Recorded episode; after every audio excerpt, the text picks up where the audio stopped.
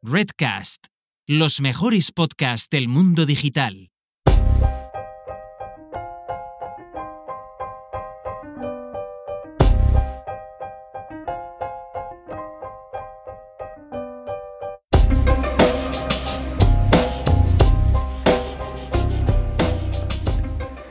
Seguramente todos los que llevéis eh, el número suficiente de años trabajando en temas relacionados con la informática, os habréis encontrado en algún punto con, bueno, pues con un nuevo concepto que realmente os suena a viejo, ¿no? Algo así como, bueno, pues como en moda esas prendas que tienen estampados y tienen, cortes que se parecen mucho a otras prendas de hace años, que veíamos a lo mejor a nuestras madres o, o a nuestras abuelas, pero a los que de repente les cambian los botones, les cambian la forma del cuello y, bueno, pues parece que es algo totalmente nuevo y en cualquier caso se vuelve a poner de moda.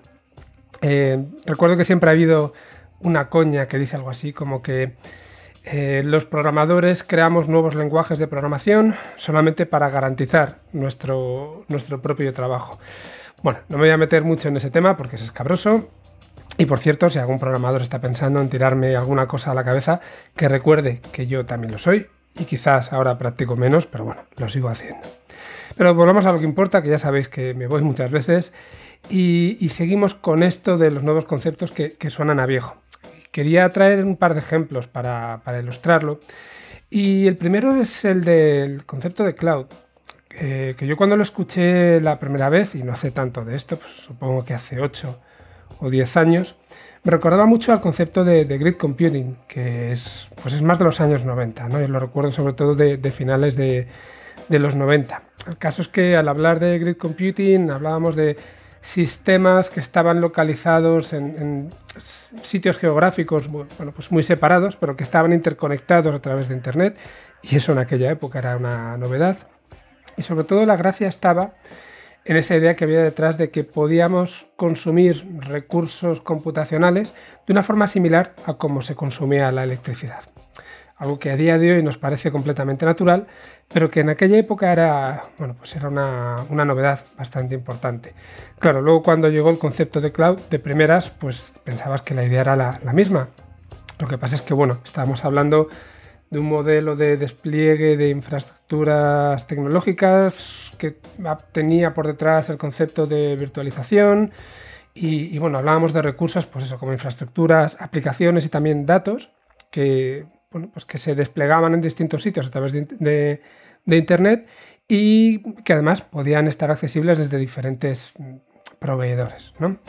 Y además que también eran, eran servicios escalables y con un modelo de software as a service, pagando por el uso, bueno, todo este tipo de, cosas que seguramente a estas alturas ya tenéis más que, más que claro. Así que esa idea de que era lo mismo realmente estaba, estaba mal, mal vista, ¿no? Estaba mal vista en el sentido de que, eh, de que realmente no era así, no era, no era lo mismo, aunque de primera sonara eso. Y, lo siguiente que recuerdo así con lo que me pasó algo similar fue con, con IoT, con Internet of Things, el, el Internet de las Cosas. Y recuerdo que la primera vez que escuché hablar de ello, también muy rápido, y esa primera idea, ese primer flash que te viene a la cabeza, pues lo que pensé fue precisamente en, Java. Yo llevo utilizando Java pues desde, mismo, de los años 90, ¿no? finales de, los 90. Y cuando salió este lenguaje era un lenguaje pensado pues precisamente para comunicación entre dispositivos. Estamos hablando de televisores, estamos hablando de, neveras, estamos hablando de, bueno, pues de, dispositivos grandes para intercambiar información entre sí y seguramente ah, algo lejano todavía o muy rudimentario teniendo en cuenta lo que es eh, IoT a día de hoy. Y desde luego IoT es mucho más. IoT nos permite pues, interconectar dispositivos de, todo tipo, que pueden ser electrodomésticos, pueden ser termostatos, coches, bueno, sensores de, cualquier clase. Y además, de alguna forma, lo que nos permiten es enlazar el mundo físico con el digital y, bueno, pues medir, actuar y establecer de alguna forma un, pues tipo de cooperación ¿no? entre esos dos mundos. Claramente, o desde mi punto de vista, desde luego es una evolución de eso tan rudimentario que era Java en, en sus inicios y cabe preguntarse por qué ahora, ¿no? ¿Por qué Internet of Things es algo que ahora está pegando tan fuerte en los últimos años? Y seguramente, pues como ha pasado en otras áreas de la tecnología, pues quizá una de las razones puede ser que los sensores son muy baratos, que tenemos una mayor capacidad de, interconexión con redes de, todo tipo. Eh, también a lo mejor tiene que ver con ese cloud computing que está maduro a, día de hoy. Y luego también, ¿por qué no? Y al final porque es algo que, es lo que nos interesa en este programa, porque gracias a Machine Learning, por ejemplo, pues podemos procesar grandes cantidades de datos que están proporcionados por estos dispositivos y sacar todo tipo de, partido de ellos. Bueno, pues ya, ya comenté hace unos meses que trataríamos de tocar dentro del programa algunos otros temas relacionados con la inteligencia artificial que no fueran directamente inteligencia artificial y este es uno de, los casos. Así que hoy hablaremos de IoT y para hacerlo tenemos a Enrique Ramírez, que es Technical Lead en Bárbara IoT y, bueno, quien nos habla sobre el concepto del Internet of Things, de proyectos, de dispositivos, de usos de los datos y, bueno, pues qué podemos esperar a, a futuro. Un episodio más os doy la bienvenida a Pensamiento Digital, el podcast donde hablamos de inteligencia artificial y de negocios. Yo soy Frankie Carrero, director de producto en DoFinder y, bueno, pues llevo trabajando en proyectos de inteligencia artificial más de 20 años. Eh, nunca lo comento, pero además de, bueno, pues de mi trabajo principal, que es evidentemente DoFinder, también llevo ya un tiempo, pues algo más de un año, haciendo algunas mentorías y consultorías para para empresas que o bien están empezando a utilizar inteligencia artificial o quieren empezar a, organizar bien los, procesos internos. Y yo creo que uno de estos días pues traeré alguno de ellos, o a lo mejor los iré trayendo en varias veces para que, nos cuenten, ¿no? Porque yo creo que eh, estamos haciendo algunas cosas muy interesantes y, bueno, pues igual os pueden ayudar en, algún caso. Recordad que nada, que estamos disponibles en todas las principales plataformas de, de podcasting que nos podéis contactar a través de pensamientodigitalpod.com, que nos podéis seguir en Twitter, en arroba pensamientodp, que me podéis contactar también directamente en, LinkedIn y, nada, y, que, estamos disponibles también en nuestra web, en pensamiento.digital. Eh, antes de, ir a la entrevista, bueno, pues os tengo que pedir perdón porque llevo un mes sin sacar, sin sacar programa. Yo sé que tenía unas cuantas entrevistas grabadas y de hecho la de hoy eh, la grabamos a finales de, del 2020.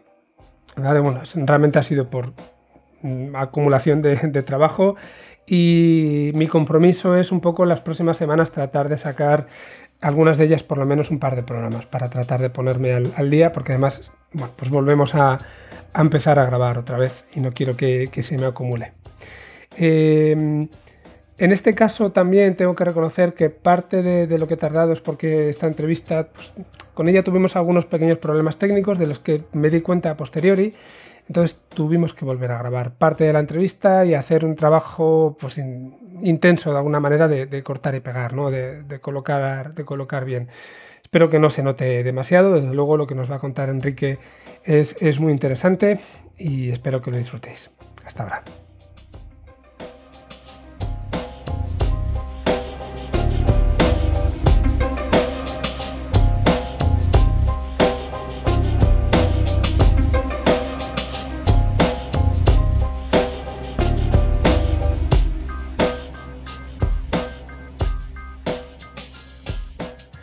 Muy buenas, Enrique, ¿qué tal? ¿Cómo estás? Hola, muy buenas, encantado de estar por aquí.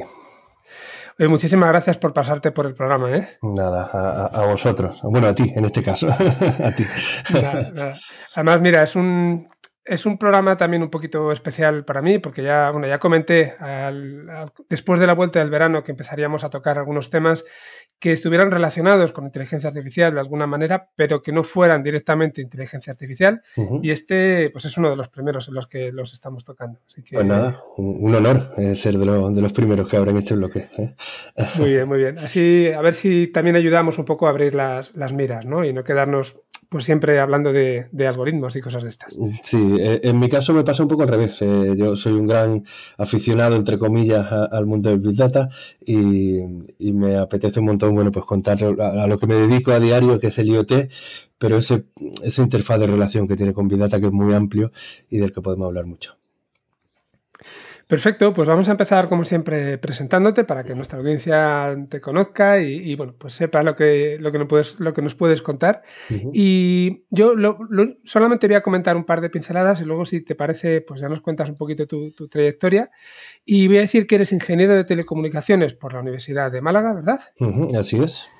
Y ahora, ah, bueno, ahora, ahora mismo trabajas como Technical Lead en Bárbara IoT. Efectivamente, así es. Pues cuéntanos tú, si quieres, que, ¿cómo llegaste hasta aquí? Eh, bueno, pues siguiendo un, camino largo y, tortuoso. Eh, bueno, básicamente yo, yo comencé la carrera trabajando en dispositivos móviles, telefonía móviles, eh, en la parte de, testing y QA. Estuve más de 10 años, desde aproximadamente el 2003 que acabé la carrera hasta el 2012 más o menos, desempeñando ese tipo de, de, bueno, de trabajos eh, y subiendo poco a poco en, responsabilidad. En los últimos años pues estaba ya dirigiendo equipo, etcétera. Y, bueno, ahí se abrió a partir de 2012, eh, un poquito antes, se abrió una época distinta en mi, en mi etapa profesional en la que me centré mucho más, eh, digamos que, que, salí de este mundo de la ingeniería clásica como tal de los dispositivos móviles y eso y me centré en la parte más creativa y audiovisual, ¿vale? Bueno, por distintos motivos y bueno, gustos personales, llevaba tiempo trabajando con vídeo en tiempo real, eh, en fin, con, con, proyección, con mapping, etcétera. Y, bueno, durante un tiempo estuve más eh, involucrado en, proyectos de tipo creativo, campañas publicitarias, eventos, bueno, instalaciones, museos, espectáculos en vivo un poco de, todo. Eran proyectos donde primaba la creatividad, primaba la rapidez, no eran productos finales como tal, como conocemos en, una ingeniería clásica, sino que eran casi prototipos, eh, pero que tenían eso, una fuerte componente de, innovación y de creatividad y, un tiempo de desarrollo ejecución hiper rápido. Eh, y nada, pues estaba así, eh, ya te digo, hasta, hasta 2019 eh, donde ya decidí volver un poco al, al, mundo de la ingeniería más, eh, bueno, pues, pues más eh, clásica, como digo, y, contacté con Bárbara, me, me hicieron una oferta que me, que me convenció y, estoy con ellos pues trabajando de, de, technical lead de, la parte de panel. Ellos en Bárbara tenemos digamos, un producto clave que es OS y, Panel, que es la plataforma que lo, que lo gestiona, y yo soy el responsable técnico de, la parte de, Panel. Eh, lo bonito es que, bueno, durante todo este tiempo de proyectos creativos y demás, tuve la opción de trabajar mucho con, dispositivos conectados, Smart Devices, Wearables, eh, ese tipo de, de proyectos que me hicieron conocer un poco pues todas las tecnologías que luego al final he venido a, trabajar a diario en, en Bárbara, ¿no? Así que, que, nada, un camino raro, como ves, eh, no he tenido una, eh, una trayectoria única, sino que he pasado por varios sitios y, finalmente estoy aquí muy feliz eh, trabajando con Bárbara. Muchas gracias por la presentación, Enrique. Yo creo que antes de hablar de, de Bárbara IoT, que seguro que nos vas a poder contar muchos, muchos proyectos interesantes, creo que estaría bien eh, presentar a, nuestros oyentes qué es, qué es el IoT, ¿no? qué es el Internet of Things, para que lo tengan un poco claro y, bueno, luego sepan relacionarlo con esos proyectos que, que, nos vas a comentar. Entonces, no sé si nos puedes bueno, pues dar una pequeña definición y comentarlo de forma general. Sí, pues eh, sin ningún problema. Eh, eh, su nombre ya da pista, ¿no? Internet de las cosas. venimos de, de, la primera, bueno, la primera, digamos, evolución de, Internet en la que se conectaron los ordenadores, posteriormente ya aparecieron las conexiones móviles con las tarjetas SIM. Digamos que en el Internet de las cosas eh, se trata de expandir este concepto de, tarjeta SIM, de dispositivo que se puede conectar a cualquier dispositivo físico. Estamos hablando de dispositivos mm, que encontramos en casa, como pueden ser la televisión, el, frigorífico, el robot aspirador, eh, no sé, ya, ya hay, cualquier tipo de dispositivo viene conectado y se trataría de que las cosas, eh, como su nombre indica, puedan comunicarse entre ellas y mandarse información. Eh, de manera que Internet of Things es una, bueno, es, un conjunto de tecnologías, digamos, que nos permiten tener, eh, bueno, pues una serie de dispositivos reales hablando entre ellos, eh, tomando decisiones en función de su eh, estado, datos adquiridos, etcétera, y, bueno, trabajando de manera conjunta, ¿no? Digamos que esa sería una, definición muy genérica de lo que es Internet of Things que luego se, eh, bueno, se particulariza en una serie de, casos concretos que ofrecen unas ventajas muy interesantes, como vamos a ver a continuación. Mm, vale, con esto que cuentas, y bueno, yo te, voy a hacer preguntas porque sé poquito de esto, ¿vale? Entonces me, van surgiendo dudas y me voy a poner yo aquí en el, voy a hacer de abogado del diablo y de, ponerme en el papel de nuestro oyente.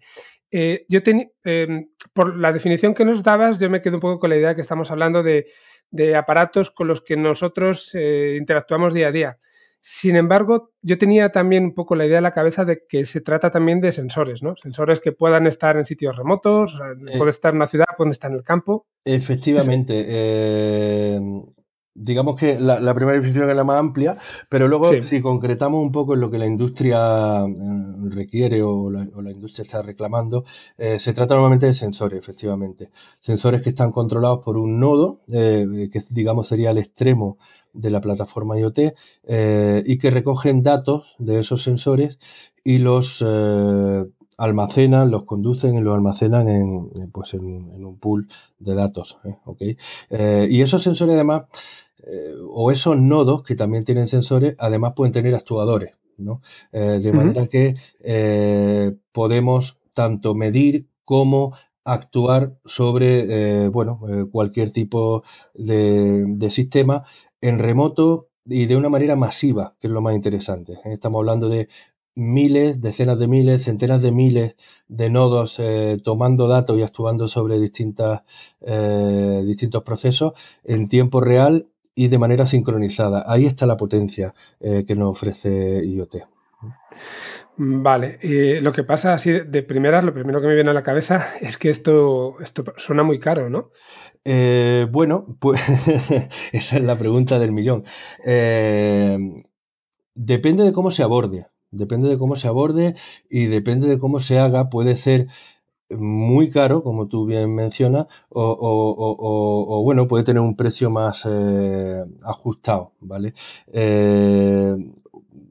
ya te digo, depende mucho de cómo lo implementemos, pero siempre hay que tener en cuenta que cuando intentamos implementar un sistema de estos, pues te tienes que adaptar a lo que el cliente ya tiene, te tienes que, bueno, tienes que cumplir una serie de requisitos en cuanto a seguridad, en cuanto a protección de datos.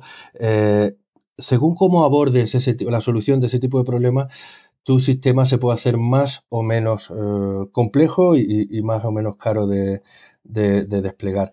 Eh, en Bárbara IoT estamos muy contentos de que el sistema que tenemos, por la, por la filosofía que seguimos, eh, hemos optimizado esos procesos, tenemos un trabajo previo muy importante que hace que más allá del precio, ¿eh? que no es algo que, podamos ver en un, caso genérico, porque depende de cada cliente, etcétera, pero sí que creemos que tenemos una solución mucho más flexible y mucho más eh, interesante en cuanto a complejidad y, despliegue eh, de la media o de lo que solemos encontrar o lo que solíamos encontrar previamente para, para IoT.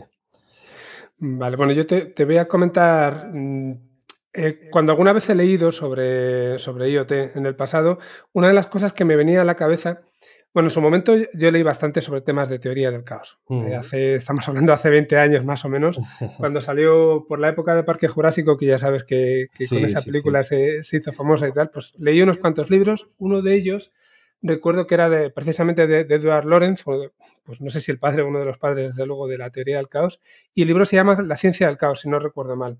Entonces, hablaba de lo difícil que era, bueno, pues predecir el tiempo, precisamente por, por esos pequeños errores que dan, dan, dan lugar a poder realizar una predicción adecuada, pero decía que en el fondo, idealmente, si fuéramos capaces de colocar dispositivos en todas las partes del mundo, a todas las altitudes, bueno, pues hacer prácticamente una, una malla 3D, eh, no voy a decir infinita, pero tremendamente grande, sí, que seríamos capaces de, predecir. Entonces, eh, yo he leído cosas en su momento sobre qué se utiliza para temas de predicción de tiempo, predicción de cómo se va a comportar la polución, todo ese tipo de cosas. Eh, realmente el, objetivo, ese es el objetivo, es poder medir con el mayor nivel de detalle todo lo que, lo que está en un área determinada para poder hacer cosas, pueden ser cosas tan tontas como, bueno, tan tontas, cosas como el tiempo o la polución, pero entiendo que se puede aplicar para, otro montón de, proyectos. Pero, bueno, ¿la idea es esa? Eh, a ver, podríamos, eh, o sea, seríamos capaces de desplegar una red así de dispositivos si, si, fuese necesario y si la aplicación, pues en el caso de un eh, modelo meteorológico, la implementación del modelo meteorológico, sin duda eh, creo que sería, bueno, positivo en este caso, porque tendríamos un modelo con una calidad mucho mayor, etcétera. La realidad eh, y como tú bien dices, IoT es una solución que es aplicable prácticamente en cualquier vertical de negocio.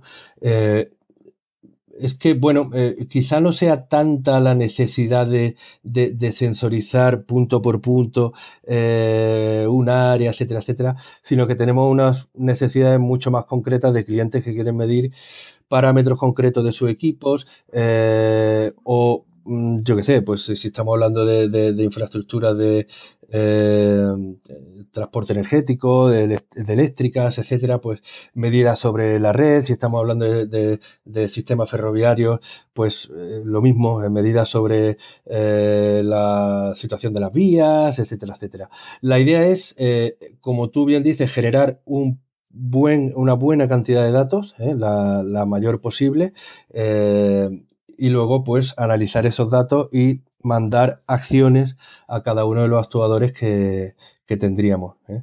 O, eh, entonces, bueno, depende un poco de, la de la necesidad que estemos cubriendo, claro, de la aplicación. En unos casos, igual como en el caso meteorológico, haría falta un despliegue masivo y, y, brutal de dispositivos, como tú dices, ¿no? Esa rejilla 3D. Y en otros casos son unos despliegues que siendo masivos, pues quizás no sean tan, tan, tan intensos como ese. ¿no? Eh, así que bueno, sí, la idea es tener datos suficientes, eh, aunque a veces no hacen falta tantos nodos y tantas medidas como, como mencionabas. ¿no? Vale, claro, esto eh, tú mismo lo comentabas al, principio, está completamente relacionado con el concepto de, Big Data. E, efectivamente, así, así lo, creo yo al menos, vamos. sí, bueno, te iba a decir simplemente, cuando hablamos de Big Data, muchas veces el, Big se, se le pone un límite muy pequeño cuando, cuando intentamos, bueno, cuando hablamos de, cómo utilizamos nosotros el Big Data, eh, realmente Big debería ser un, valor muy grande que yo sinceramente a día de hoy tampoco me atrevo a ponerle cuál, es su mínimo, ¿no? dónde está la frontera hmm. entre lo que es Big Data y lo que no es, pero, pero en el caso de IoT, eh, ¿cuándo se empieza a hablar de Big Data? Si, se, si lo tenéis claro. Eh, pues en el caso de IoT Tampoco hay una, cifra que digamos eh, este despliegue es eh, de tipo Big Data, entre comillas o no. Y de hecho, IoT no entra tampoco en cómo tú analices esos datos que vas eh, recopilando. puedes usar unas técnicas, otras, puedes trabajar con Big Data, puedes trabajar con, con, Machine Learning o, conceptos pues, de una envergadura más pequeña. así que un poco yo diría que la, aplicación de IoT Big Data, si luego hay una capa de Big Data analizando esos, esos datos como, tal. ¿vale? Pero bueno, en principio la, plataforma, la tecnología de IoT no te marca nada en ese sentido. Vale, bueno, eh, también en este sentido, comentar de cara a los, a los oyentes, tú has hablado antes de, situaciones en las que puede haber pues, decenas, por ejemplo, de miles de, dispositivos, ¿no? de sensores eh, que estén interconectados, pero además entiendo que al final los datos se generan a intervalos de tiempo, esos intervalos pueden ser grandes o pequeños. Si hablamos de decenas de miles de sensores que están recogiendo datos con intervalos de tiempo pequeños, es decir, que cada, sensor está generando datos cada muy poquito tiempo, pues eh, podemos llegar a cantidades de datos muy grandes que, realmente sí que nos llevan a hablar de Big Data, ¿verdad? Efectivamente, sí, sí, como ya te digo, pues, pues un caso típico sería, eh, pues imagínate una red de aguas eh, donde se desea medir pues eh, pérdidas, ¿no? una, cosa que hasta ahora ha sido bastante complicado de, medir, ¿no? En las pérdidas de la red, las pérdidas de agua. Eh, sabemos lo que consumen los usuarios porque tenemos un contador en, sus casas, pero hasta ahora no podíamos cuantificar eh, las pérdidas en la red, porque había varios factores. Estaban, digamos, esas tomas públicas donde no hay un contador y puede ir desde un jardinero hasta un bombero, hasta cualquier persona eh, del entorno público a, consumir agua de ahí. Eh, y luego estaban los propios robos, entre comillas, eh, de, usuarios que, también sacaban agua por otro lado y, no se podía medir. Ahora es mucho más sencillo medir ese tipo de, de, pérdida o de consumo, eh, pues porque se pueden colocar sensores no en la puerta de la casa del usuario, sino en muchos más puntos de la red de distribución y sacar datos diferenciales. Eh, ahí estaríamos hablando, pues si estamos hablando de una red de distribución de un país, pues imagínate miles y miles de sensores, con lo cual sí sería un proyecto típico eh, en el que tendría sentido, sin duda, aplicar eh, Big Data. Pero, por ejemplo, me voy al, extremo contrario. Imagínate un caso mucho más sencillo de una pequeña empresa que tiene un, bueno, un, parque de, 10 furgonetas de logística o de transporte eh, que quieren bueno, pues traquear eh, posición, velocidad, etcétera. En ese caso, pues estaríamos, hablando de una red mucho más sencilla, eh, donde también se consiguen, digamos, muchos datos y se pueden sacar mucho valor, eh, pues compartiendo los datos de posición, etcétera, rutas, todo eso de optimización de rutas, etcétera, pero quizás no estaríamos hablando de, de Big Data porque son muy pocos elementos los que tendríamos medidos en cualquier caso, ya te digo, la plataforma de IoT como tal o la solución de IoT como tal puede ser tan eh, compleja o tan simple como, se desee. Eh, una y otras pues requerirán eh, distintas bueno, tienen, distintos requisitos y el peligro, digamos que, o, bueno, el peligro, el reto que, tenemos cara a, la hora de ofrecer una solución como esta de miles y miles de dispositivos, pues son satisfacer un poco eh, lo que la gran industria espera de una solución. ¿no? Eh, ¿Y qué espera de una solución? Pues lo que espera de cualquier solución de cualquier tipo. Tiene que ser segura, tiene que ser robusta eh, y, luego una cosa muy importante es que tiene que ser gestionada remotamente. ¿vale? es muy necesario que el ciclo de vida del dispositivo, y cuando hablo de ciclo de vida me refiero a eh, actualizaciones de software, encendidos, apagados, cargas de aplicaciones, eh, debug de aplicaciones, eh, configuraciones de red, en fin, todo ese tipo de procesos que no tienen tanto que ver con el dato, sino con la gestión propia del dispositivo, la gestión de la vida del dispositivo, se tienen que llevar a cabo remotamente. Cuando tienes 10.000, 20.000 dispositivos situados en puntos remotos, lo, más peligroso es que tengas que ir físicamente a, solucionar algún problema con ellos. Eh, y, eso, pues, eh, no todas las soluciones lo, aseguran.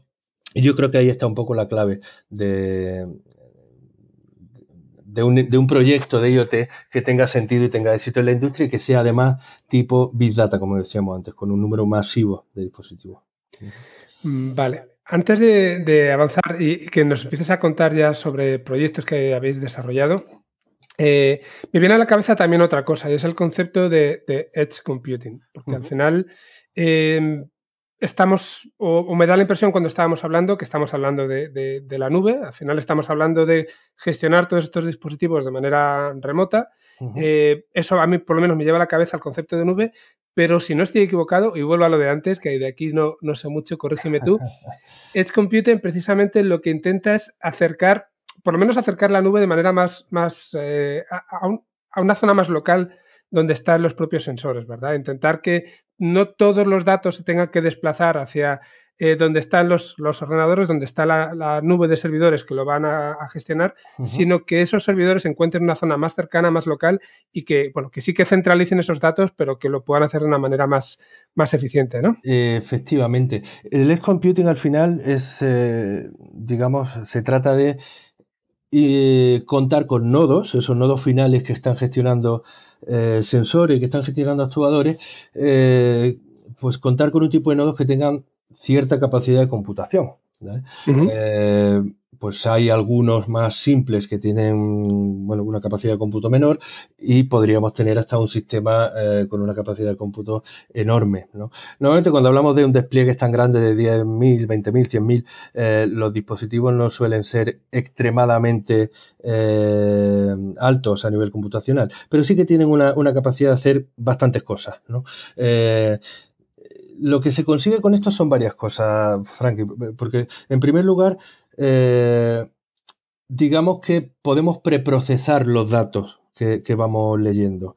Eh, esto nos permite pues, enviar datos eh, filtrados, limpios, con un formato adecuado, asegurarnos de que todo el dato que estamos recibiendo de, esa enorme malla de sensores sea acorde con unas necesidades. digamos que haríamos un poco ese proceso previo de limpieza que se hace en, en, data engineering, ¿no? Eh, no todo, quizá, porque entendemos que es un trabajo complejo, pero, pero sí que podemos entregarle los datos al data engineer de una manera mucho más acorde a lo que él necesita. ¿vale? En segundo lugar, eh, podemos hacer que ciertas decisiones eh, se tomen en el edge. No, no, es necesario que todo suba a la nube y vuelva en forma de acción, y para esto me gustaría explicarte de una forma, eh, con una metáfora eh, que, en, Bárbara no, nos gusta mucho. ¿no? Eh, en Bárbara solemos hablar, si, si, Big Data es el cerebro, digamos, haciendo un símil con, con, un, con, la biología de un ser humano. ¿no? Si Big Data lo podemos considerar como un cerebro que tiene un montón de datos almacenados y que, y que los analiza y que aprende de ellos, etcétera, etcétera, nosotros vemos que IoT puede ser el sistema nervioso que acompaña a ese cerebro. Eh, incluiría los sentidos, que serían nuestros sensores, que están recogiendo datos, eh, y tendría todas esas ramificaciones de nuestro sistema nervioso que llevan ese dato al cerebro donde, donde se almacena. Cuando hablo de esa capacidad de acción del edge computing, estaría hablando de, ese sistema eh, simpático que tenemos, ¿no? Ese, cerebro reptiliano que se encarga de cosas como respirar, como que el corazón lata, como que si de pronto te sientes agredido, amenazado, eh, tu organismo eh, responde en una décima de segundo, asustándose, corriendo, huyendo, ¿no? ese tipo de cosas que no se piensan, ¿no? Pues ese sería el símil que yo veo para el edge computing. Eh, hay determinadas cosas que localmente ya sabemos que hay que hacer. Si yo tengo un sensor de temperatura midiendo y pasa a un cierto nivel, sé que tengo que cortar eh, cierta válvula o sé que tengo que abrir cierto eh, refrigerador, etcétera. ¿no? Hay cosas que no requieren subir hasta arriba y luego bajar. ¿no? pues toda esa gama de acciones a nivel local eh, se libera, eh, digamos, de la parte superior, ¿no? Y se toman abajo. Eh, y luego, evidentemente, bueno, pues el proceso, digamos, de, cómputo en, la nube, al tener esta opción que nos ofrece computing, pues se, se aligera bastante. Pues la verdad es que a mí la metáfora me ha quedado muy clara y me parece, me parece muy buena. Creo que tiene mucho sentido explicarlo así. Muchas gracias, muchas gracias. Vale, pues ya sí que te, voy a pedir, si te parece bien, que nos cuentes un poco con más detalle qué haces en Bárbara IoT y qué tipo de, proyectos nos puedes contar. Eh, bueno, pues mira, en Bárbara IoT tenemos una solución eh, en la que, eh, bueno, nosotros lo que tenemos, nuestro producto, digamos, eh, que nos define es eh, el Bárbara OS, que es un sistema operativo desarrollado por nosotros y que, bueno, en primer lugar es un sistema operativo totalmente seguro. Es un sistema operativo que cumple unas características de seguridad, pues integridad desde el inicio. Se, comprueba que los archivos del eh, instalable que va en el dispositivo sean íntegros, no se hayan modificado, se cifra todo desde el inicio, eh, se hace un cifrado continuo, eh, se, bloquean todas las interfaces de red de manera que no hay forma de entrar, de conectarse al, sistema operativo solamente desde el, bueno, desde el interfaz que está habilitado para comunicarse con, la plataforma de, panel y además de una forma saliente, es decir, es realmente es un dispositivo mm, en el que trabajamos mucho para que la seguridad sea garantizable desde el primer minuto.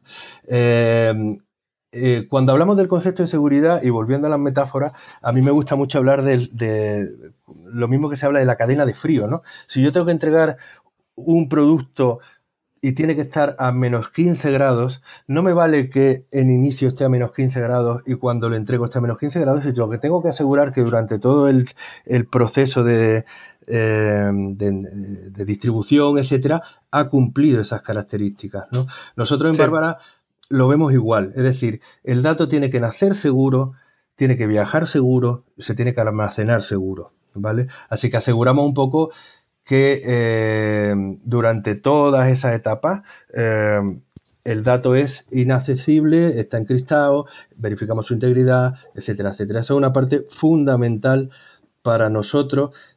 Y bueno, no hay más que ver un poco las noticias que abundan últimamente, por desgracia, en, en, periódicos, etcétera, es muy común, pues, empresas que reciben ciberataques, etcétera, etcétera. Y los dispositivos de IoT pues tristemente se está convirtiendo en una eh, bueno en un objetivo claro para los ciberdelincuentes. Así que para nosotros eso es muy importante y la industria desde luego nos lo demanda. Eh, luego, eh, sobre este sistema operativo que iría conectado en esos nodos finales, iría instalado en estos nodos finales, nosotros permitimos la instalación de aplicaciones con bueno, contenedores Docker, aplicaciones en C directamente, etcétera, que son las encargadas de medir esos datos y enviarla al pool de datos eh, correspondiente. Ahí no entramos, es decir, el dato del cliente nosotros simplemente lo llevamos, pero nos, digamos que nos abstraemos un poco de esa parte del dato. Podemos traerlo a un pool nuestro de datos donde analicemos nosotros, etcétera, etcétera, pero podemos llevarlo al pool de datos que nos diga el cliente en la nube X o en la nube Y e integrarnos de esta forma, eh, de una manera completamente agnóstica en soluciones que él ya puede tener implementadas, ¿vale? Otra cosa que era muy importante para nosotros, puesto que hemos dicho, eh, las grandes industrias son, como todos sabemos, industrias que llevan muchos años trabajando eh, con datos, si bien no con IoT necesariamente, sí que, sí que han trabajado con datos, tienen sistemas ya implementados y siempre te, exigen una compatibilidad hacia atrás, con desde sensores no IoT con protocolos clásicos de comunicación, eh, etcétera, etcétera. Entonces, otra de nuestras características clave es que al no, mm, al abstraernos en cierta manera de la lectura del dato eh, como tal, eh, somos compatibles con sensores, plataformas, soluciones, etcétera, de cualquier tipo. Eh, y bueno, eh, la otra gran característica que me gustaría resaltar en ese sentido de, la solución que, damos es que gestionamos totalmente el ciclo de vida del dispositivo, esa cosa que hemos hablado antes. por ponerte un ejemplo, tenemos uno de nuestros clientes que es del sector ferroviario. En las entrevistas que teníamos con él, ellos eh, sí que tenían ya implementado eh, cierto proceso de Big Data sobre los datos que estaban recopilando. Tenían una serie de sensores, eh, recopilaban datos y lo, y lo explotaban con técnicas de Big Data. Nos decían que, curiosamente, lo más costoso del proyecto no era el desarrollo de, la plataforma y la solución de Big Data en sí, sino que al no disponer de una plataforma IoT con un gestión de ciclo de vida del dispositivo, eh, lo más caro o lo más costoso era el continuo trasiego de un equipo, de un servicio técnico eh, con unas capacitaciones bastante altas, eh, solucionando problemas, actualizando dispositivos, etcétera, etcétera, por toda la red ferroviaria. ¿vale? Fíjate, en el momento que no tienes una gestión remota y tienes que tener a un equipo físico de personas haciendo esa labor, evidentemente eh, los costes se disparan. Eh, así que, bueno, pues estamos orgullosos también de poder ofrecer eso. Es muy cómodo desde un terminal de ordenador poder actualizar pues un bloque de 100.000 dispositivos en paralelo, ver su estado, ver las temperaturas de su CPU, ver el estado que tiene la RAM, eh, en fin, eh, tener alarmas de cualquier tipo, no ya para el dato en sí, sino para el propio sensor. ver en qué estado está el propio sensor y si hay algún tipo de problema o incluso cambian un poco las configuraciones de red por las que tienen que acceder, eh, todo eso se puede gestionar remotamente. De esa manera, el número de desplazamientos forzados eh, para bueno, eh, hacer esa especie de, mantenimiento de los dispositivos se reduce al mínimo, el mínimo. Eh, estaríamos hablando de errores hardware, en fin, accidentes, pero bueno, estaríamos hablando de un porcentaje muy pequeño en relación a, no tener esto. Y para terminar un poco de contarte lo, que creo que nos diferencia en, en Bárbara en ese sentido, es lo que tú me preguntabas al principio, esa rapidez y flexibilidad en el despliegue.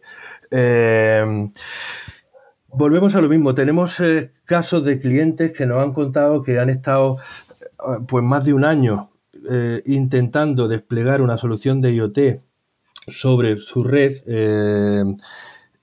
y no lo conseguían, no veían la manera y gracias a la, bueno, pues te vuelvo a decir, al trabajo previo que tenemos, al concepto inicial nuestro, al, sistema operativo que, manejamos y al, y al panel de control que permite hacer todas estas cosas, conseguimos hacer un deployment con ellos eh, en dos meses. Eh, ofrecerle una solución y en, y en, dos meses ponerla a funcionar, hacer las primeras demos, etcétera, etcétera, y llevar el, proyecto a buen puerto. Eh, así que creo que ahí afortunadamente también somos buenos y somos buenos, ya te digo, por la forma, por la, por la filosofía mm, que tenemos de, trabajar con el dato y por, bueno, evidentemente por todo este trabajo previo que tenemos ya hecho de, tener un, producto fiable y, seguro. Muchas gracias. La verdad es que has, comentado muchas cosas, cada una seguramente me abre un montón de preguntas. Te voy a lanzar primero una que, casi me viene rondando la cabeza desde el principio de, la conversación y es sobre todo para los casos en los que los dispositivos están en zonas eh, pues que no son fácilmente accesibles, como, como decías, ¿qué tipo de canal de comunicación se suele establecer entre ellos? Eh, pues, Porque claro, pues supongo que habrá sitios en los que no haya cobertura de móviles, por ejemplo, o tampoco puedas establecer algún tipo de, intranet o de wifi o alguna cosa así. ¿Cómo, cómo trabajáis en esos casos? Bueno, pues depende un poco del, caso, como tú has dicho. Eh, trabajamos varios sistemas, o sea, tenemos desde eh, la conectividad típica wifi, tenemos conectividad Bluetooth y luego tenemos otro tipo de, soluciones. Eh, somos compatibles con LoRaWAN, por ejemplo, Zigbee, etcétera, eh, que son soluciones radio, eh, unos protocolos, mm, bueno, muy orientados hacia este tipo de, soluciones de Internet de las cosas, pues porque son eh, radio de bajo consumo, eh, pensados para dispositivos que trabajan normalmente con baterías, eh, etcétera, etcétera. Imagina que tienes un sensor de tipo meteorológico a 8.000 metros de altura en, el Monte Everest. evidentemente, ir a cambiarle la batería resulta poco, poco, poco, realista, ¿no? y sería desde luego una aventura cada vez que hubiera que hacerlo. O, o yo qué sé, actualizarlo, etcétera, etcétera digamos que tenemos varias opciones para comunicarnos con los dispositivos. Eh, todas pasan por el protocolo MQTT, el famoso protocolo MQTT de, comunicación. Pero digamos que eh, a bajo nivel, en la parte física, bien podemos hacerlo, pues ya te digo, con, con Wi-Fi, eh, con Bluetooth en algunos casos donde puede que no haya la Wi-Fi, o por radio eh, LoRaWAN, etcétera, en estos casos más extremos, donde no tendríamos ningún tipo de cobertura de nada, lo que se hace normalmente es poner un, gateway central eh, que sí tiene conexión a, pues alguna línea de datos de cualquier tipo, sea móvil, eh, fija o como sea. Perdón. Y, ese, ese gateway genera pues una célula, digamos, de comunicación radio que te permite conectar dispositivos dentro y estamos hablando a lo mejor de, varios kilómetros de, radio, ¿no? Eh, con lo cual, pues, para cubrir bosques, etcétera, eh, puedes tener eh, entornos también masivos. Hay soluciones, por ejemplo, para detección de incendios, etcétera, ¿no?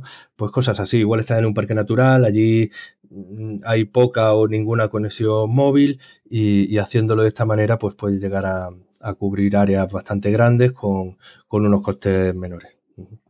Y bueno, ¿y qué, es lo que va a traer al IoT a nivel práctico, a nivel real, si quieres, el 5G? Porque es otra de las cosas que también, de las que se habla mucho, pero, pero bueno, no sé qué hay de verdad en todo lo que se cuenta. Eh, bueno, eh, como siempre, cuando sale una, una, gran tecnología, una gran evolución como esta, pues eh, se le intenta ver lo positivo en todos los casos. En IoT también los tiene. Es decir, siempre tener una red 5G nos permite trabajar con un ancho de banda mayor, una latencia menor, etcétera. ¿no? la realidad es que depende un poco de, del, del dato que estés manejando. ¿Tiene sentido usar 5G con un sensor de temperatura que toma una medida cada segundo, ponle? Eh, si queremos ser extremos, yo creo que no. O sea, eso ya lo cubrimos perfectamente con 4G, etcétera. Eh, pero sí que es cierto que si estamos trabajando con vídeo en tiempo real, estamos hablando de cámaras eh, que además hacen algún tipo de, procesado de, computer vision para detección de patrones, detección de, matrículas, no sé. Eh, ahí quizá las necesidades de ancho de banda sean, sean mayores. Eh, así que bueno, yo, creo que sí, que realmente me beneficia la, irrupción del 5G, eh, pero no, todo, no todas las aplicaciones de IoT lo necesitan. Así es como yo lo veo al menos. Vale, eh, pues ahora, ahora, ya sí que te voy a pedir, porque al final te voy preguntando cosas, pero, pero yo creo que está bien que nos cuentes un, pues un par de proyectos, por lo menos, o tres, lo que, lo que vayamos viendo, que hayáis desarrollado y que nos puedan ayudar a entender un poco mejor, bueno, pues qué tipo de aplicaciones se les están dando ahora mismo al IoT.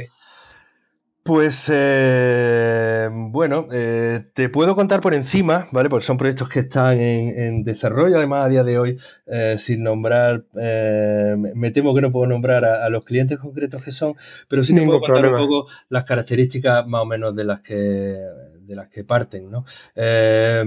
Hay un ejemplo clásico eh, que encaja con, el ejemplo de libro que se habla siempre en IoT, ¿no? Y son las compañías de, pues ya lo hemos hablado, ¿no? De, agua o de electricidad, ¿no?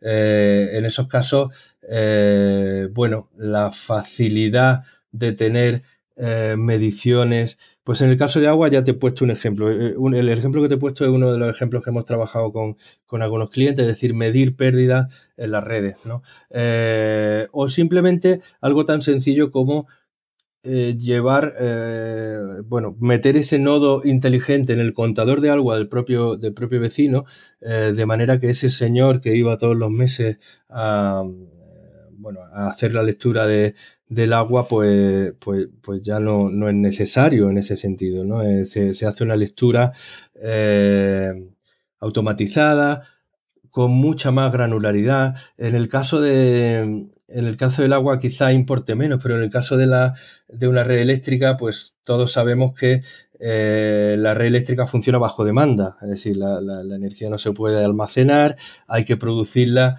eh, al ritmo de que se va necesitando. ¿no? Entonces, tener todo ese tipo de datos tan granularizados sobre las corrientes, las potencias que se van entregando en cada etapa, es algo que antes no se podía hacer, ahora ya sí. Y, bueno, vosotros que sabéis de Big Data, sabéis que con esa cantidad de datos intermedios se pueden llegar a, a, sacar, pues lo que hablamos siempre, una información que hasta ahora estaba oculta, ¿no? Y que es de mucho valor para las compañías a la hora de, bueno, anticiparse a eh, consumos, picos de consumo, etcétera, etcétera. ¿no? Eh, esos serían, digamos, los ejemplos más eh, ejemplos más clásicos, ¿no? Como tal, algo que todos esperamos, ¿no? ¿Algún ejemplo de cosas que estamos haciendo que son... A mí me parece muy interesante un proyecto que estamos llevando a cabo pues mira, en, Bárbara tenemos uno de los ejemplos clásicos, estamos trabajando con una de las eh, bueno, grandes empresas de, agua de este país eh, y estamos lo, que estamos haciendo con ellos es gestionar dispositivos de telemedida, que es una de las clásicas eh, aplicaciones que tiene IoT, ¿no? telecontadores, etcétera, pero también telecomandando. activamos y controlamos fuentes ornamentales, eh, bueno, estas fuentes que hay situadas por las calles, ¿no? Y nos permite, este tipo de, telecomando nos permite, pues, eh, activar, desactivar, gestionar, en definitiva, toda esta serie de, eh, fuentes que tienen, que tienen ellos. Y, bueno, la verdad es que conlleva un, ahorro considerable, tanto en recursos como en, como en tiempo y bueno, y por consiguiente también económicos, ¿no? Por comentarte un, ejemplo quizá que sea un poquito más innovador, pues tenemos otro cliente que es una, uno de los, bueno, grandes eh, distribuidores, eh, digamos, de comerciales, una de las grandes comerciales de, este país que cuentan con unos centros logísticos enormes eh, y estamos trabajando con ellos. Hemos implantado dispositivos IoT en, digamos, en, los vehículos que van por esos centros de logística, eh, preparando paquetes, envíos, etcétera, de manera que optimizamos pues las trayectorias que, que siguen estos, estos vehículos. Y, bueno, mm, pues igual, una cosa tan sencilla como eso, como indicar eh, cuál es el camino más corto o más óptimo para, para, realizar una ruta y recoger una serie de paquetes para preparar un pedido, pues es sorprendente los resultados que, que estamos obteniendo con ello en cuanto a, a optimización de, de nuevo de tiempo, de recursos y, también económicos. ¿no? Así que bueno, son dos, dos eh, aplicaciones, una mucho más clásica, mucho más conocida y otra un poquito más innovadora, pero que bueno, en ambos casos los resultados nos, eh, nos parecen buenos y, sorprendentes y los clientes eh, también están contentos. Seguimos trabajando con ellos y, y buscando nuevas aplicaciones. Y en este segundo caso, en el que hablabas de los centros logísticos, eh, ¿Te refieres a vehículos que se están moviendo dentro de los propios centros logísticos? Porque entiendo que son muy grandes, que están recogiendo paquetes, los están moviendo de uno a otro, pero lo que es el, trayecto es siempre dentro de los centros. Efectivamente, eh, digamos que son, bueno, pues estos típicos eh, hay de todo, ¿no? Pero para que te haga una idea, estos típicos toros mecánicos que llevan una gran caja o, varias cajas, ¿no? Entonces nosotros lo que hacemos es, uno, indicarles la ruta, ¿no? por la que tienen que desplazarse para, para recoger los distintos pedidos y luego indicarle incluso en, qué caja va cada uno de los paquetes que van recogiendo. ¿no? Entonces, eh, eso hace que al final del recorrido, pues el recorrido uno sea más corto y dos, las cajas estén con su contenido exacto, ¿no? Eh, y que no haya errores humanos, que es una de las cosas que, que, importan en, esta, en estos casos. Antes de, de esta solución, pues era común que las cajas se colasen paquetes que no eran y hubiera que volver a, revisarlas en, al final del trayecto, etcétera. Entonces, bueno, ya te digo, el, hecho de que el operario sepa exactamente dónde va cada paquete y, a dónde tiene que ir a continuación, eh, ahorra muchísimo tiempo. ¿Y estos dispositivos son dispositivos estáticos que están dispersos por todo, por todo el centro logístico? ¿O son dispositivos, eh, a lo mejor hay una combinación, ¿no? Pero a lo mejor son dispositivos que van en los propios vehículos. En este caso van en los propios vehículos, pero bueno, puede haber de los dos tipos. ¿eh? Eh, trabajamos tanto con. puede haber tanto dispositivos colocados en, en fábrica como dispositivos que van en el propio vehículo, como en este caso. ¿no? Llevan, van, van insertados en el, en el mismo toro mecánico o el vehículo que sea. Vale, Enrique, pues esto que me estabas comentando ahora me trae a la cabeza un, ejemplo que, he visto otras veces, eh, en este caso sobre todo Walmart es el que me venía a la cabeza, y ellos lo que estaban haciendo en algunos supermercados era poner dispositivos que les permiten identificar cuando se pues, están agotando algunos de los productos que están en las, estanterías, bueno, pues para avisar a los reponedores, por ejemplo, para que lo, eh, bueno, estén pendientes de ello, pero incluso también luego lo estaban asociando a, las personas que estaban pasando justo por ese punto y aplicándoles temas de personalización. Pero bueno, esta ya sería la segunda fase más basada en, inteligencia artificial, ¿no? Machine Learning. Eh, ¿Vosotros tenéis algún proyecto que, en el que utilicéis alguna tecnología similar también para identificar, no sé si en un supermercado o, no, sé? Bueno, eh, eh, sí, al final, al final se trata de detectar productos ¿no? en, una localización y ver cuándo van desapareciendo, ¿no? Cuándo va bajando el volumen de esos productos.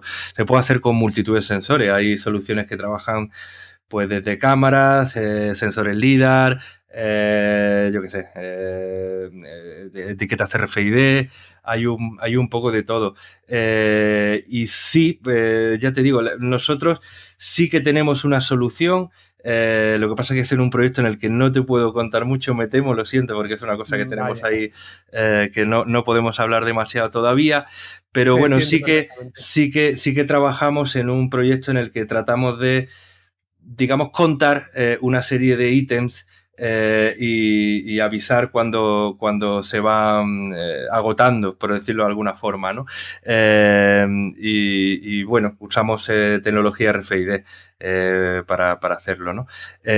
así que sí, y en cuanto al, mercado, digamos, de, las tiendas, ¿no? Este mercado retail, pues hay multitud de, de soluciones en ese sentido.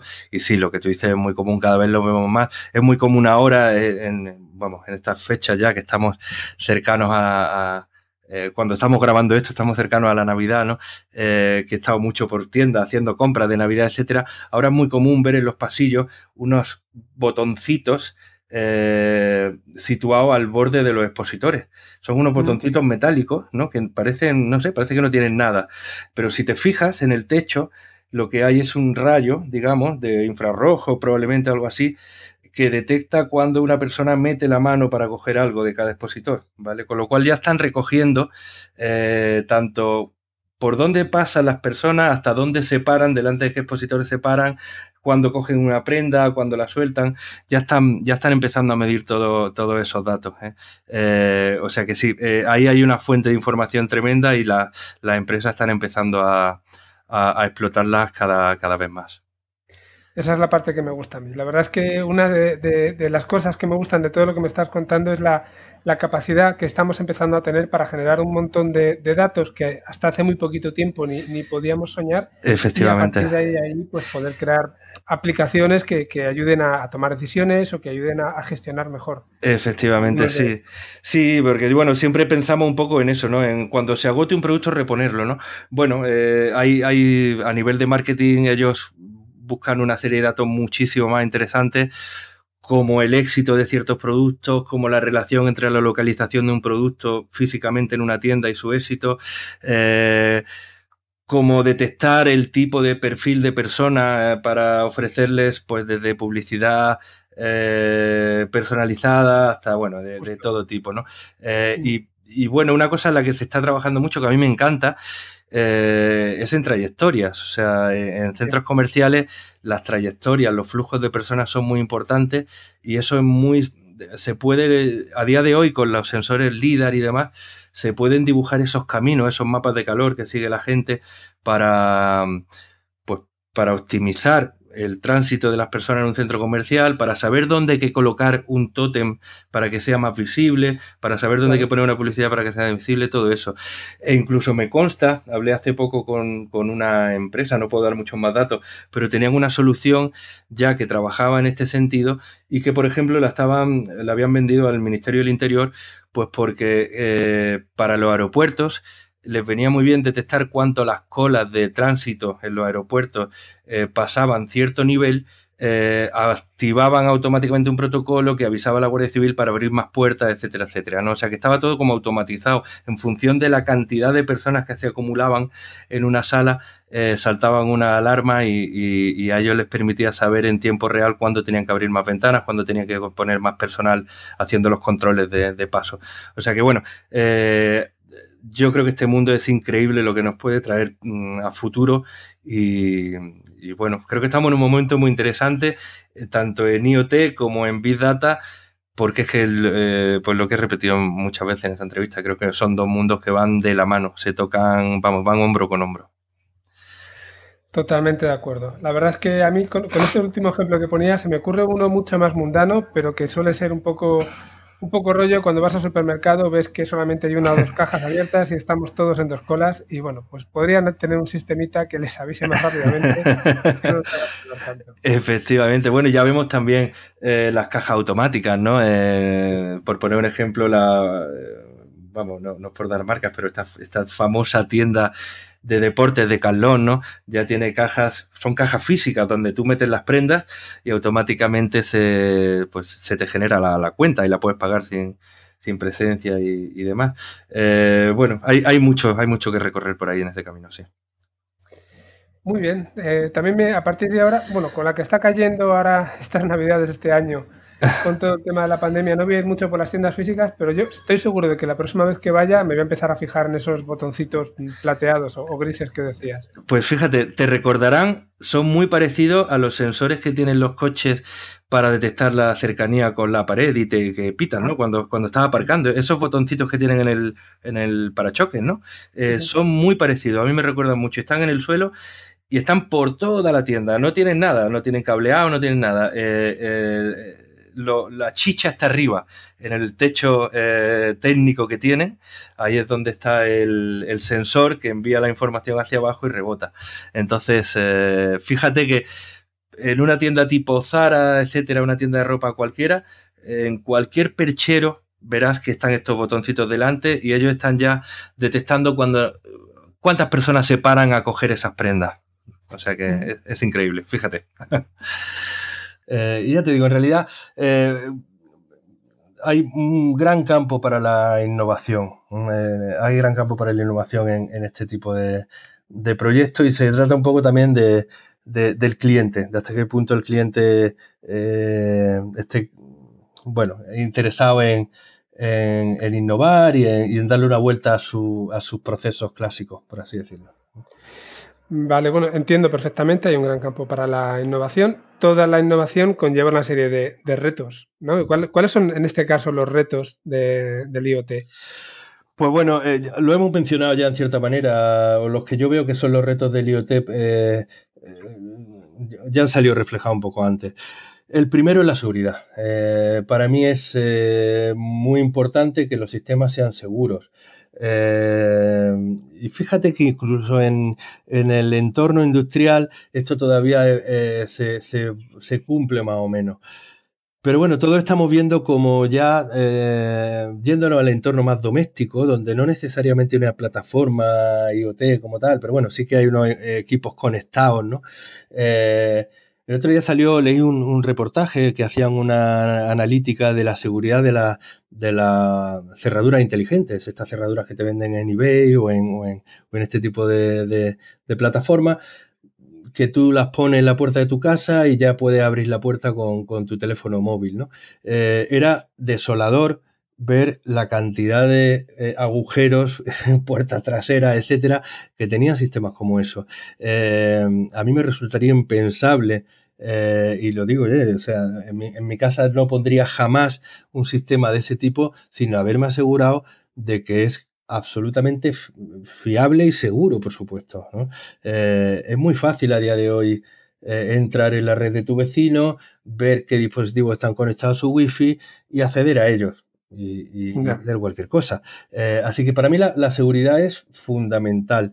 y ya no hablamos de entornos industriales donde podemos estar poniendo en, peligro datos de todos tus clientes, sus consumos, eh, etcétera, etcétera, ¿no? O, los datos que, de los que se traten. Ahí ya es absolutamente, bueno, eh, digamos que ya la ley incluso va avanzando en ese sentido y exige que las soluciones que, se implementen sean seguras. Eh, por otro lado, y hablando de más allá de la seguridad, otro gran punto que bloquea la incorporación de, IoT y como siempre pasan estas cosas, eh, desde que aparece una tecnología hasta que realmente es aplicable eh, y tiene éxito a nivel masivo en, el mercado, todos sabemos que pasan años, ¿no? Desde que aparece el primer teléfono móvil hasta que todos tenemos un teléfono móvil en el bolsillo, pasan años. Con esto podemos hablar de, casi cualquier cosa que tengamos a día de hoy, ¿no? La tecnología IoT, que es una tecnología muy potente, muy capaz, etcétera, etcétera, eh, tiene que ser, lo que hemos dicho, tiene que ser muy flexible, tiene que poder adaptarse perfectamente a lo que ya hay y tiene que ser pues segura y gestionable y eh, tener unos costes de aplicación o de despliegue eh, asumibles por los clientes. Cuando se cumpla eso es cuando realmente vamos a ver que hay un despliegue masivo, que todo el mundo ya empieza a verlo como una tecnología madura y aplicable. Eh, ahí creo que también está un poco la clave de, esto, del otro de los retos que tiene la, tecnología IoT como tal. Y luego, pues, eh, nada, eh, hay otro reto quizá, pero eso viene muy de la mano de, Big Data, ¿no? Eso no es un reto solo de IoT, sino de, eh, del conjunto de las dos tecnologías trabajando conjuntamente, ¿no? Y es este recelo que hay en, toda la sociedad cuando de pronto sabemos que los dispositivos que tenemos en casa eh, almacenan datos y que esos datos se analizan con tecnologías de análisis de inteligencia artificial, etcétera, ¿no? Eh, ese gran hermano del que se habla, ¿no? Eh, pues ahí creo que hay, sobre todo a nivel doméstico, porque las empresas ya tienen vencido ese, recelo. las ventajas que le ofrecen las dos tecnologías van mucho más allá de, cualquier posible recelo. Eh, pero bueno, digamos que hay mucha gente a la que todavía le, da un poco de pánico eh, y lo entiendo. Eh, pues eso, que haya tanto datos recopilados sobre ellos, que no tengamos un control claro, que eso es otra de las cosas que hay que ver a nivel ético, digamos, ¿no? El, decir, pues dejar claro qué datos están eh, recopilando, cuáles no, y ser, eh, bueno, honesto con los usuarios, ¿no? En ese sentido.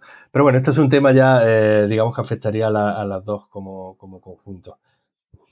Sí, bueno, la verdad es que mm, desde ese punto de vista yo creo que a nivel, a nivel divulgativo se pueden hacer todavía las cosas mejor. Y, y a veces, claro, pues las historias que te encuentras por ahí en algunos medios de comunicación sobre pues mm, cómo se pueden eh, aprovechar todos estos dispositivos para meterte en la intimidad de las personas y para, bueno, para hacer cosas, vamos a poner, a decir simplemente indebidas, yo creo que es lo que nos, causa miedo. Luego hay que crear eh, esa, esa, confianza general, ¿no? Que, a lo mejor tenemos, por ejemplo, con la alimentación.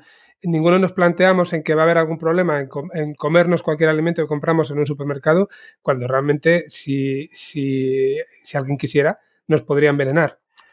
sin embargo, estamos completamente tranquilos y a lo mejor tenemos miedo de que nos estén espiando por la cámara de nuestro, de nuestro portátil simplemente, bueno, pues porque existe esa posibilidad. Entonces, Efectivamente. Pero fíjate que en el caso del, sector alimentario, eh, hay una serie de controles, procesos eh, bien marcados y protocolizados que cualquier alimento, antes de, pasar al mercado, tiene que cumplir. Eh, quizá falte esa parte cuando hablamos de IoT más, más, Big Data, ¿no? Para vencer esos recelos, es decir, que hay algún tipo de certificación oficial, etcétera, etcétera, que garantice que, eh, bueno, tu equipo cumple con una serie de características eh, y que no está tomando ningún dato que no sea el que se indica que, toma. ¿no? Eh, yo creo que ese tipo de, cosas pues ayudan a que, a que bueno, el gran público se tranquilice eh, y, bueno, tenga claro pues cómo pasa con la alimentación. Luego el, el, alimento en concreto puede estar malo o no. siempre hay algún posible fallo pero digamos que te da seguridad ir al mercado, ver tu etiqueta de dónde viene ese producto, cómo se ha tratado, qué, análisis ha pasado y, eso te da confianza suficiente para comprarlo. Sí, ahí, realmente hablaba a dos niveles y estoy de acuerdo con lo que dices, ¿eh? es buen punto lo que comentas. Eh, está bien si no se hace eh, ahora mismo que se establezca una serie de, protocolos en todo el proceso de, fabricación, si quieres, de todos estos dispositivos Luego está la parte del hackeo, ¿no? Que yo creo que también es otra de las cosas que se malentiende y a lo mejor, o, sobre la que hay muchas historias.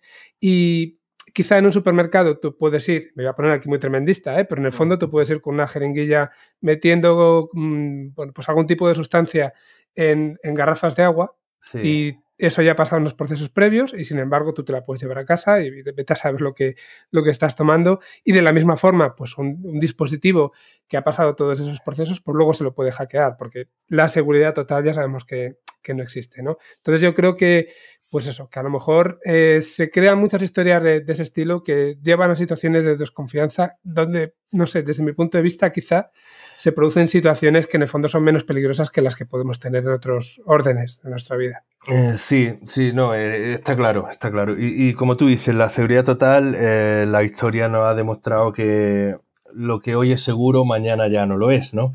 pero fíjate, ese caso concreto contado de un dispositivo que ya ha pasado los controles y que luego viene alguien y le inyecta esa sustancia, pues una de las cosas que comprobamos fielmente en, en Barber es la integridad del sistema que está arrancando y que se está instalando y, que se está usando. Hay unos continuos eh, verificaciones de, de, hashtags, de checksum, etcétera, que, tenemos internamente, de manera que si alguien nos inyecta algo que no es nuestro, el dispositivo lo sabe. Eh, pero estoy de acuerdo contigo. Aunque, lo, aunque a día de hoy podamos pensar que lo estamos haciendo muy bien, no paramos de trabajar, pues porque, bueno, la historia ahí nos dice claro que, eh, no los hackers, que no nos gusta llamar los hackers, porque eh, además la gente tiene esa imagen romántica del hacker del cine, que se hace sus propias herramientas y que, y que tiene una labor casi, como te digo, eh, en fin, es, un buen tipo, ¿no? Es como un tipo, es un buen tipo que está haciendo algo, ¿no? No, aquí nos gusta llamarlo lo que son ciberdelincuentes. A día de hoy no estamos hablando de personas con conocimiento de informática, ¿no? Al contrario, hoy en día te metes en el mercado negro, tienes plataformas, herramientas eh, que compras a un precio concreto y que te permiten hacer ataques desde el minuto uno sin tener ningún tipo de conocimiento es un poco pues como el símil, ¿no? Imagínate, eh, es como si el, ladrón de banco se fabricara su pistola, ¿no? No, eso eh, la compra, ¿no? Pues esto es igual. Es decir, es una persona que no tiene ningún tipo de la esa especie de valores que tiene el hacker del cine. Estamos hablando de una persona que lo que quiere es robarte eh, a ti, a una gran empresa, lo que sea, mediante distintas técnicas, ya sea secuestrándote los dispositivos, ya sea secuestrándote los datos y pidiéndote algún tipo de, eh, bueno, pues de, cantidad para liberarlos, eh, en fin, eh, sí, es, fundamental conseguir que eso no ocurra, conseguir que eso no ocurra. Y, bueno, pues estamos viendo que es normal, o sea, los hackers siempre se han interesado, los ciberdelincuentes siempre se han interesado en las personas conectadas, intentando acceder a través de nuestros teléfonos, a través de nuestros ordenadores, pues ahora que cuentan con una cantidad ingente de dispositivos, eh, pues está claro que van a, van a hacer de ello un, objetivo y en ello están, en ello están.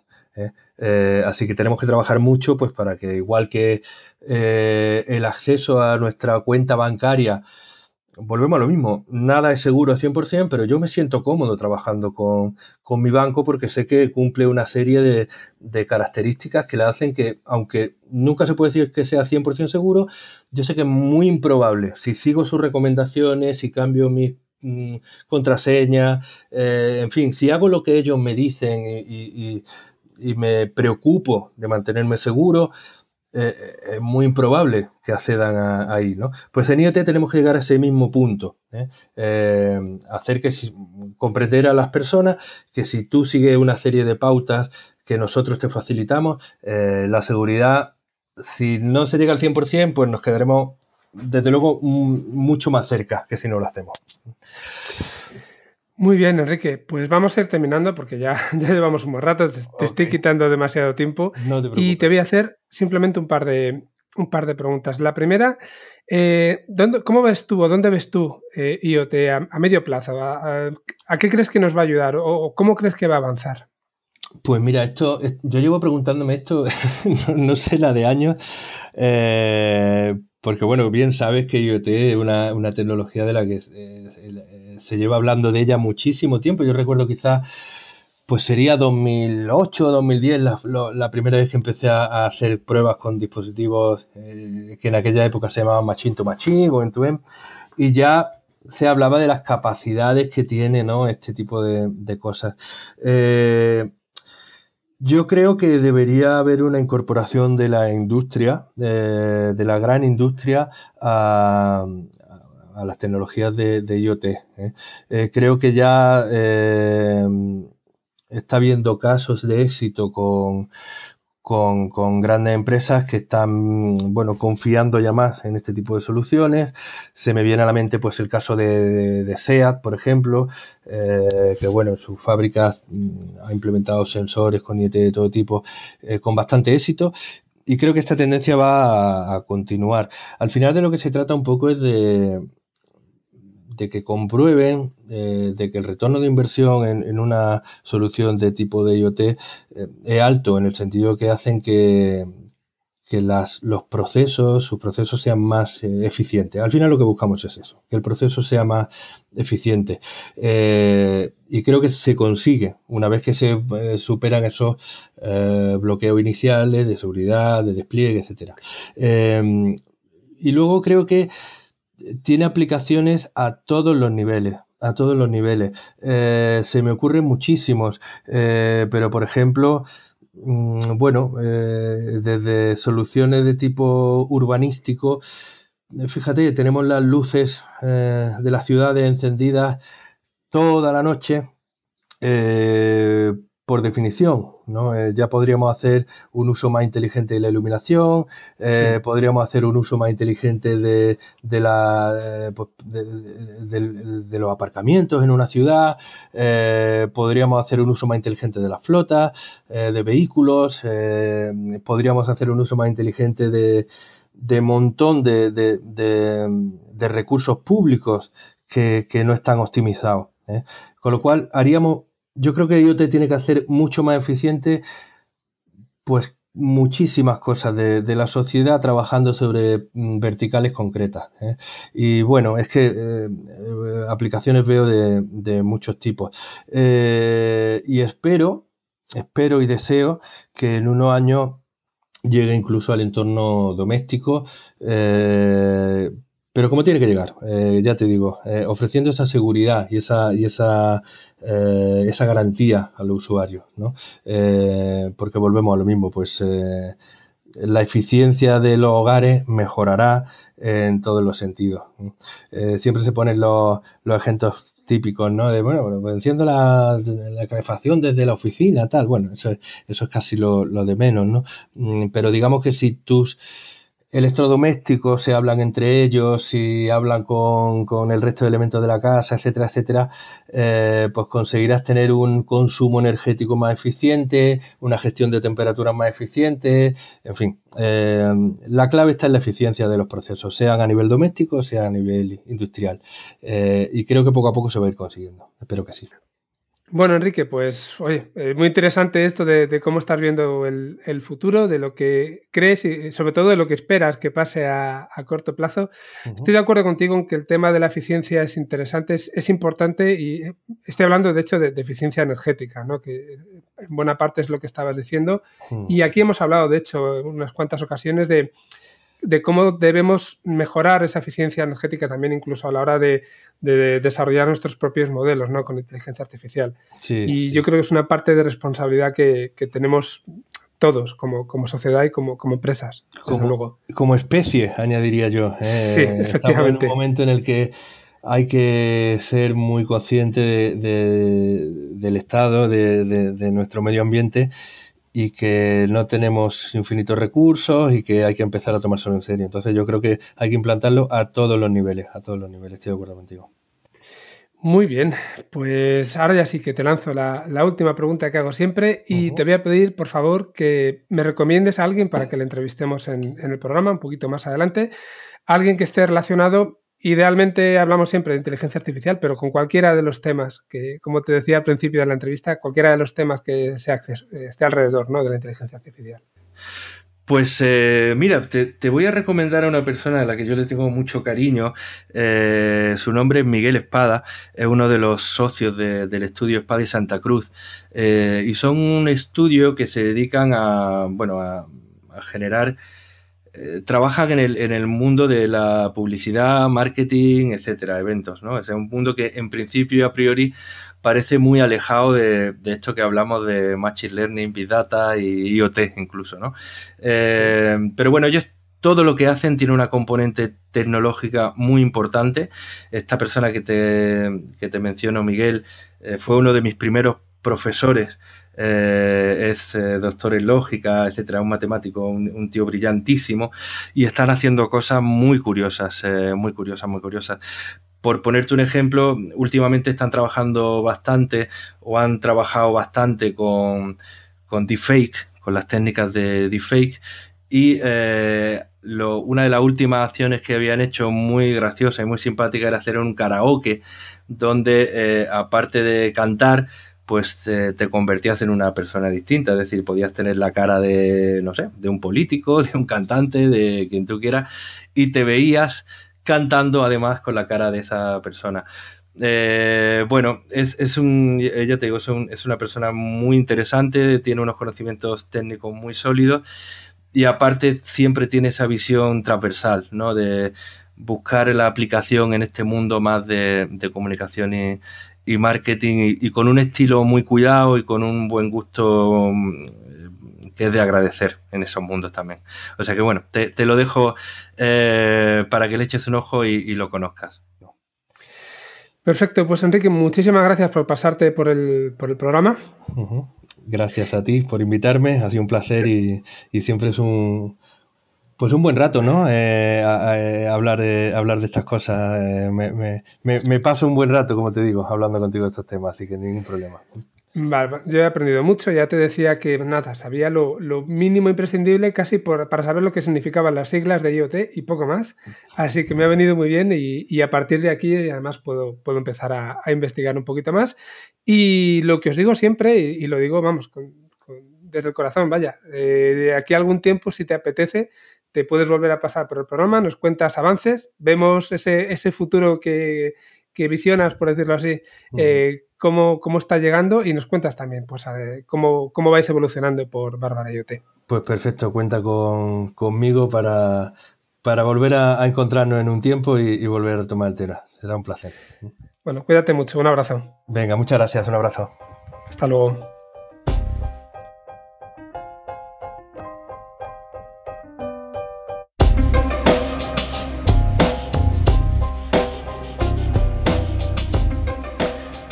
Pues hasta aquí la entrevista con Enrique.